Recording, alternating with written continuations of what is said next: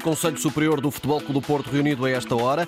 Cancelamento da polémica Assembleia Geral é o cenário mais provável. Multas pesadas no derby. Direto com enviado especial da Antena 1 ao Liechtenstein. Vamos conhecer as escolhas do selecionador. Nesta edição vamos ouvir também o treinador que lançou o guarda-redes José Sá na Primeira Liga. Nuno Santos distinguido. Bruno Pinheiro deixa Qatar. Jornal de Esporte com edição de Walter Madureira. Daqui a nada já vamos saber as últimas da reunião do Conselho Superior do Futebol Clube do Porto. A esta hora são conhecidas as escolhas de Roberto Martínez para o desafio das 19h45 frente ao Liechtenstein e João Correia, enviado especial Antena 1. Muito boa tarde. Roberto Martínez irá fazer seis alterações.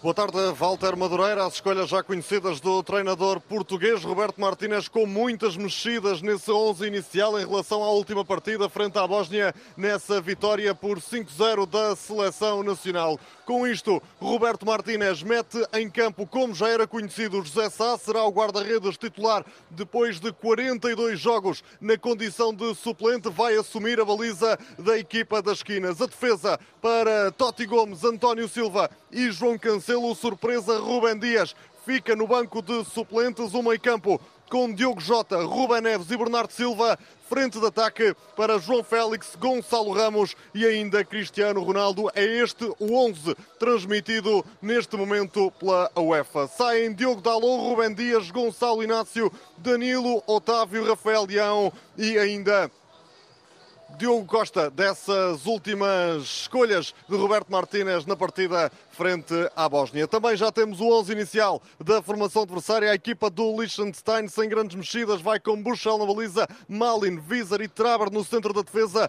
Beck do lado direito, Gopel do lado esquerdo. Meio campo para Luschinger, Buchel não é familiar do guarda-redes, Sele, Asler e ainda Salanovic. São as escolhas da equipa que está nesta altura no lugar número 200 do ranking FIFA. Recebe o sexto classificado desse ranking, a seleção portuguesa, nesta altura invicta, oito jogos, oito vitórias e a fazer mira ao registro da Bélgica de Roberto Martínez, que terminou só com vitórias a fase de qualificação para esse Campeonato da Europa 2020. O recorde está estabelecido pela Espanha na qualificação para o Campeonato da Europa de 2000, apontou 42 golos. Portugal está nesta altura a 10 tentos dessa formação espanhola na qualificação para o Europeu da altura de Países Baixos e também na Bélgica. Outro ingrediente de ressalvar nesta partida no Rhein Park Stadium é Cristiano Ronaldo, é titular e caça ser pela primeira vez o melhor marcador de uma fase de qualificação por Portugal. O último a conseguir fazê-lo foi Pauleta na qualificação para o Campeonato do Mundo de 2010. Nesta altura,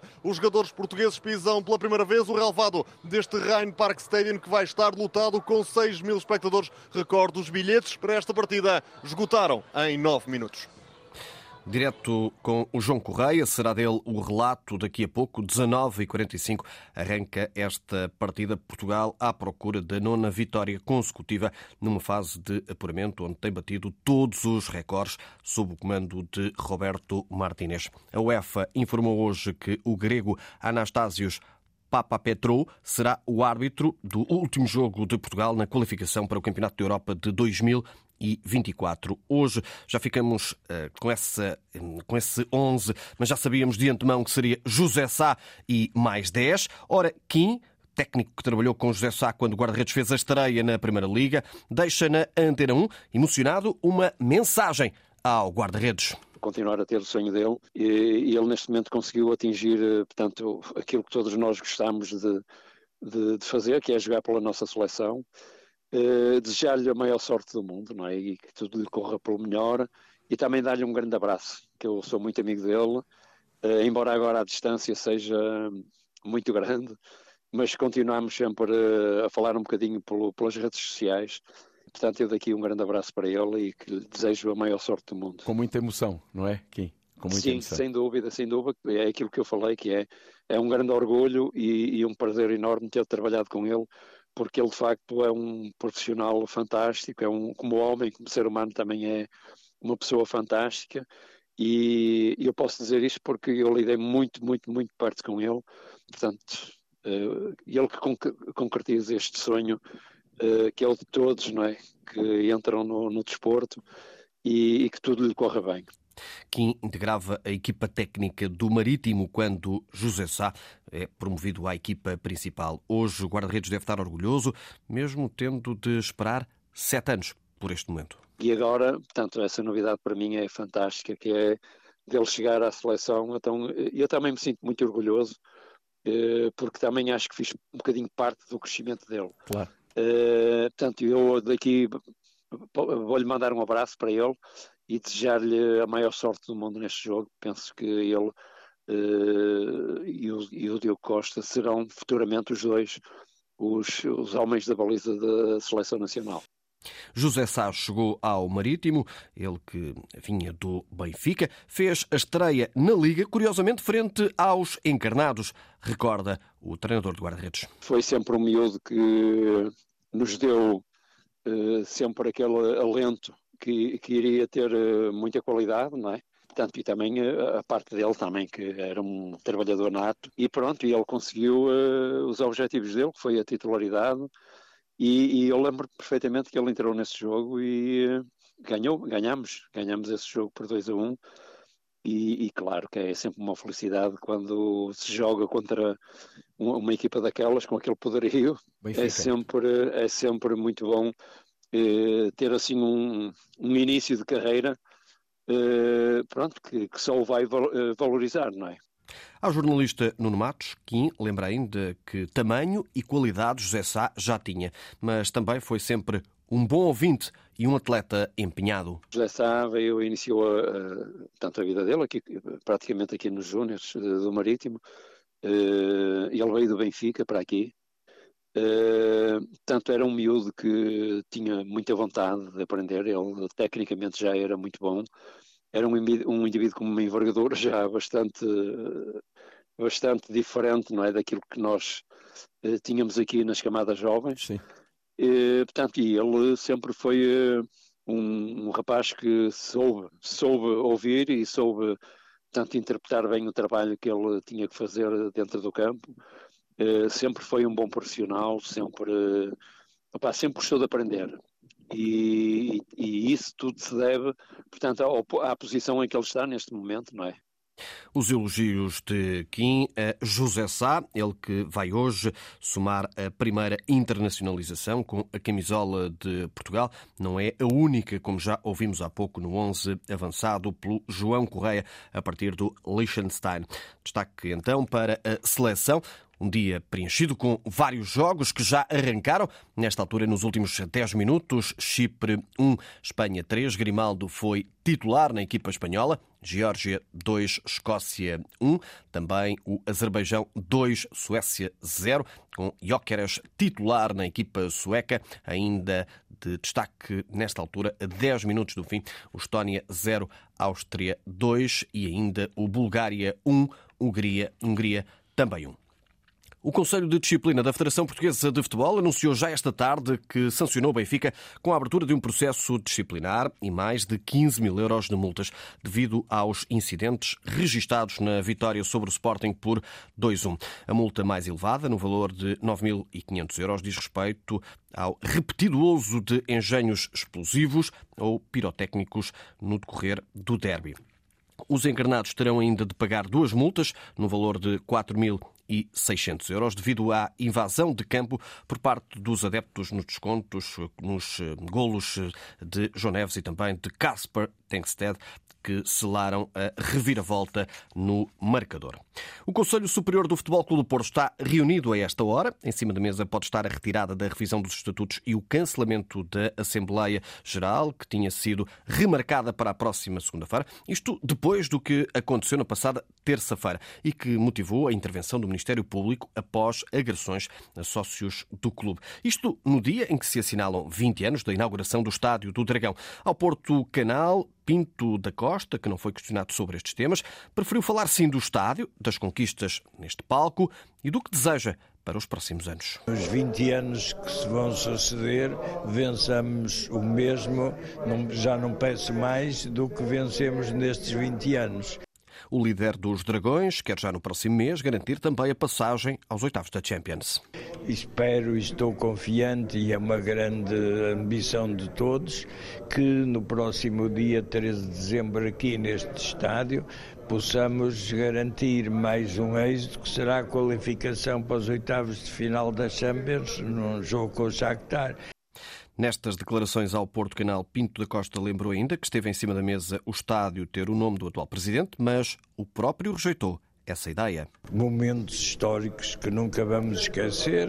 20 anos ganhamos aqui 11 campeonatos, vencemos aqui nesse ano logo a Champions e é um prazer enorme rever com alguns dos jogadores desse, desse tempo, desse dia, eh, que puderam estar aqui salientando que o Derley que foi o, o, marcador do primeiro golo neste estádio, veio propositadamente do Brasil para estar connosco e com os colegas que puderam estar eh, nesta confraternização. Isso demonstra o que era aquela equipa, o que era o Futebol Clube do Porto para eles. Derlei, que já vamos ouvir mais adiante, a sublinhar Pinto da Costa a importância deste, destes 20 anos. E, ora, recordamos então essa história de que esteve em cima da mesa a possibilidade do estádio ter o nome do atual presidente, mas Pinto da Costa rejeitou. Houve uma proposta realmente para porem o meu nome e eu fui contrário e, e continuo a pensar que agi bem. Não gosto de ver pessoas em exercício nos seus lugares a usarem, a permitirem que o seu nome seja colocado num, em coisas importantes como é este estádio e acho que o Dragão que nós eh, registamos como sendo o, o símbolo do Futebol Clube do Porto até porque está no alto do nosso emblema no escudo da cidade e, e, por isso achei que era o nome do dragão. Muitas pessoas me diziam não, vai sempre continuar tudo a dizer que é o Estádio das Antas e eu tinha a certeza que não seria assim. E não foi. E se hoje se estão a festejar os 20, os 20 anos, também é verdade que na altura foi precisa a intervenção do Presidente da República para desbloquear o problema com o Presidente da Câmara. Realmente conseguimos inaugurá-lo depois de uma luta tremenda contra o então Presidente da Câmara, que queria inviabilizar esta obra e só se conseguiu por intervenção também do Dr. Jorge Sampaio, que, vendo os prejuízos que isto podia trazer, inclusive para o Euro 2004, eh, pôs eh, também em ação para impedir que esse boicote fosse para a frente. As declarações de Jorge Nuno Pinto da Costa de visitas presenciais ou físicas. Destaque para duas, Derlei e Alex Teles. O lateral esquerdo lembra as alegrias vividas no Estádio do Dragão. Tive muitos momentos maravilhosos, é, muitos gols, assistências e muitas vitórias e principalmente títulos. Né? Nesses 20 anos que o, que, que o estádio está completando, é um prazer ter feito parte e ainda mais ser o jogador com mais assistências dentro do estádio do Dragão. Com certeza um dia voltarei para presenciar cada, cada vez mais jogos do, do nosso Porto. E há destaque também e tempo para ouvirmos Derlei, que falou às redes sociais do Futebol Clube do Porto, ele que marcou o primeiro golo no novo estádio. Estou mais uma vez aqui nesse estádio lindo, maravilhoso, que hoje completa 20 anos, e para falar o que esperamos nos próximos 20 anos, com certeza, é que novos atletas é, consigam fazer tanto o primeiro golo, quando bater outros recordes, títulos e tudo mais, e a gente espera que ele continue trazendo essa felicidade que traz a toda a massa portista. As declarações de Derlei aos meios do clube. Com a paragem do campeonato e o facto de o jogo com Montalegre para a Taça de Portugal estar agendado apenas para a próxima sexta-feira, de amanhã uma semana, Sérgio Conceição concedeu três dias de folga aos jogadores, tendo o regresso ao trabalho marcado só para segunda-feira, às dez e meia da manhã. A gala Rugidos do Leão para homenagear figuras que se notabilizaram no último ano ao serviço do Sporting decorre amanhã e vai distinguir Nuno Santos, o ala esquerdo da equipa principal de futebol, surge na lista de nomeados tal como Ziki, ele que foi eleito atleta do ano nos prémios Stromp, a Gala Rugidos do Leão, realiza-se em Leiria. O Boa Vista perdeu hoje com o Mallorca, equipa do principal escalão do futebol espanhol, 4 a 1, jogo de caráter particular. Bruno Pinheiro deixou o comando técnico do Al Sadd do Qatar após a derrota a contar para o grupo B da Champions League Asiática. O Tribunal do Desporto dos Países Baixos disse, divulgou hoje que eh, a decisão de banir eh, por dois anos, com um deles de pena suspensa, Mark Overmars, de todas as funções no futebol. Na origem da decisão estão os comportamentos do neerlandês, que enviou imagens de cariz sexual a trabalhadoras quando era diretor desportivo do Ajax. No fecho deste jornal, digo-lhe que a Austrália venceu hoje a África do Sul e qualificou-se para a final do Mundial de Cricket. A equipa australiana vai decidir o título já no próximo domingo, num duelo frente à Índia, país que organiza a prova. Jornal de Desporto com Walter Madureira na Antena 1, RDP Internacional e RDP África. Atualidade em permanência na internet em desporto.rtp.pt.